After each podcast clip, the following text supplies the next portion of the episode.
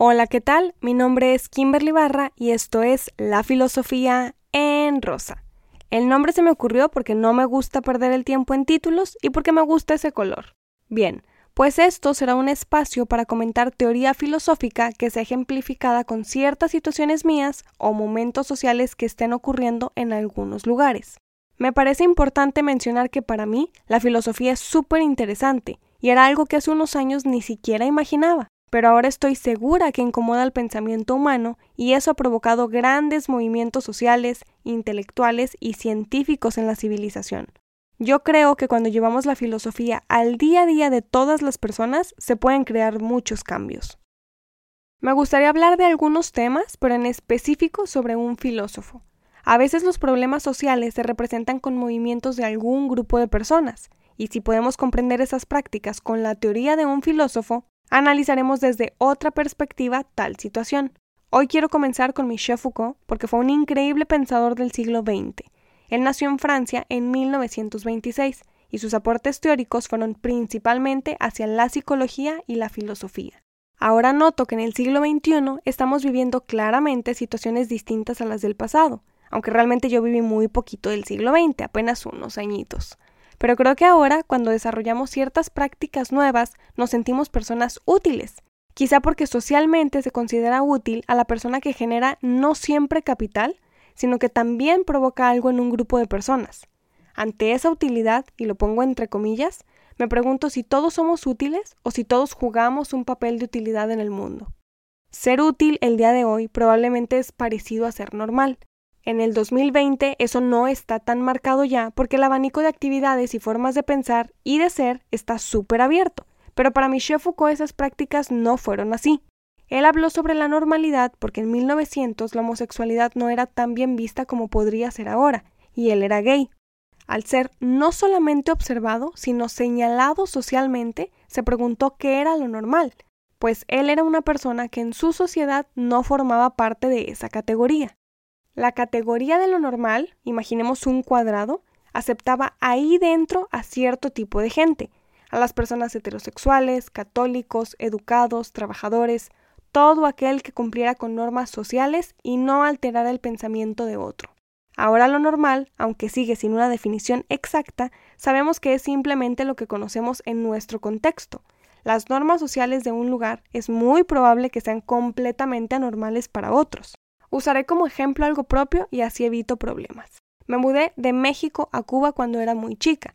Al llegar sola a un país con un sistema político distinto a lo que yo conocía, aprendí que las costumbres sociales iban de la mano con las formas de gobierno.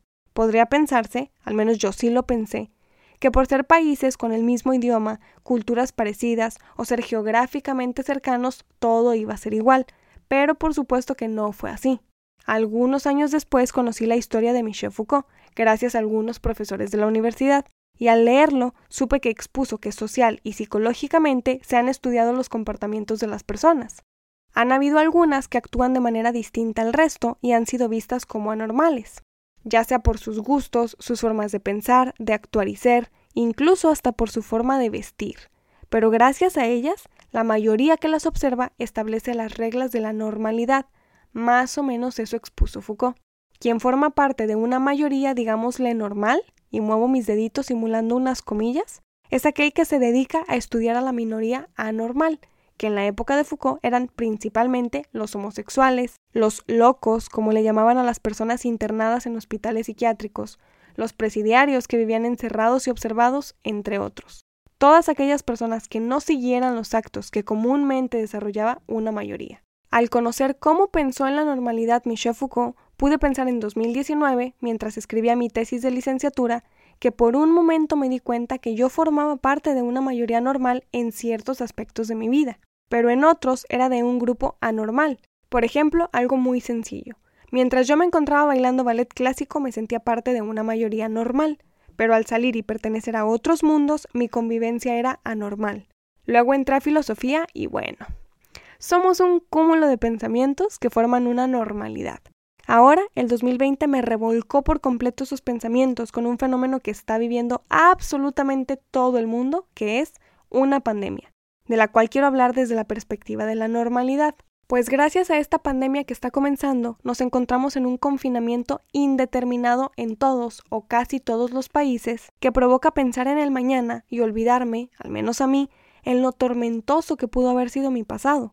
Ahora puedo pensar en el mañana desde las acciones sociales y psicológicas, y considerar en las nuevas estructuras políticas, económicas, laborales, educativas, las formas de ser del arte y sobre todo las formas de ser de la convivencia humana en las que nos desarrollaremos los próximos meses. Creo que muchos de nosotros deseábamos volver a una vida normal al superar esta situación, y ahora creo que las formas de vida que llevábamos mundialmente provocaron esta tormenta que se vive ahora, y que nos estará obligando el día de mañana a cambiar las reglas del juego. No me pregunto si es normal un encierro mundial, lo que me hace pensar también en la libertad que hemos creado como animales racionales. Antes me sentía libre de poder salir y ver a las personas que quisiera, vivir en la ciudad que me gusta y frecuentar mis lugares favoritos con mis personas favoritas. Pero ahora que no puedo hacer eso, me pregunto entonces qué será lo normal en el futuro inmediato. Si el día de mañana todo tendrá nuevas estructuras, porque los seres humanos que sobrevivan a este fenómeno, si es que voy incluida, habremos de reestructurar y de construir lo socialmente construido. Explicación fenomenal del grandísimo Foucault que ligaré a continuación. Quizá debamos tener nuevas visiones de la normalidad en el mundo, porque no estoy segura de qué tanto volverá a ser igual que antes, desde las costumbres y las formas de ser hasta las prácticas de todos los grupos humanos. De construir lo construido. Aquí va. Michel Foucault creía que todo lo que estaba alrededor de nosotros, quiero hacer hincapié en la vida de Foucault porque él murió hace muy poco tiempo, 36 años, así que vivió momentos que algunos de nosotros podemos conocer. Pues bien, él creía que todo lo que formaba parte del mundo, que no fuera naturaleza, era creado por los hombres y las mujeres. Por ejemplo, los sistemas de todo tipo que se han formado por la racionalidad humana, y eso hace que se puedan modificar. Si nosotros los creamos, entonces nosotros los podemos cambiar.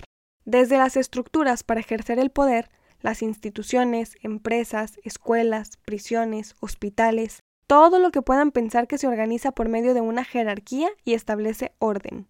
Hasta las costumbres sociales, idiosincrasias, creencias y formas de pensar, pues eso también son construcciones sociales. Cuando nosotros nacemos, no pensamos como lo hacemos ahora, Llegamos a esos pensamientos por influencias de muchísimos medios que están a nuestro alrededor. Más o menos considero que eso hacemos los seres humanos al momento de crear. Después normalizamos una mayoría de acciones, nos enfadamos de las rutinas y cambiamos. Así que a veces, sin darnos cuenta, reconstruimos lo establecido. Si ahora observamos el concepto de normalidad o lo normal desde Foucault y lo mezclamos con lo ya conocido, se pueden comparar ciertos pensamientos que generen más trabajo reflexivo, y así se puedan cambiar algunas cosas. Cuando queremos modificar algo que no nos gusta o que nos tiene cansados o aburridos, podemos construir lo nuevo. Pero antes de poner en acción cualquier idea, esta tiene que ser pensada desde lo ya construido para poder reconocer el cambio. Ahora que el mundo está de cierta forma detenido, que la mayoría de las personas pensamos demasiado sobre el problema de salud que estamos viviendo y también sobre el futuro que nos espera, podemos agregar a estos pensamientos, sin intención de hacerlos más caóticos, que lo normal puede modificarse, que lo que fue normal antes de esta pandemia ya no será normal cuando termine, y sobre todo, que las formas de ver el mundo cambiarán para muchos de nosotros.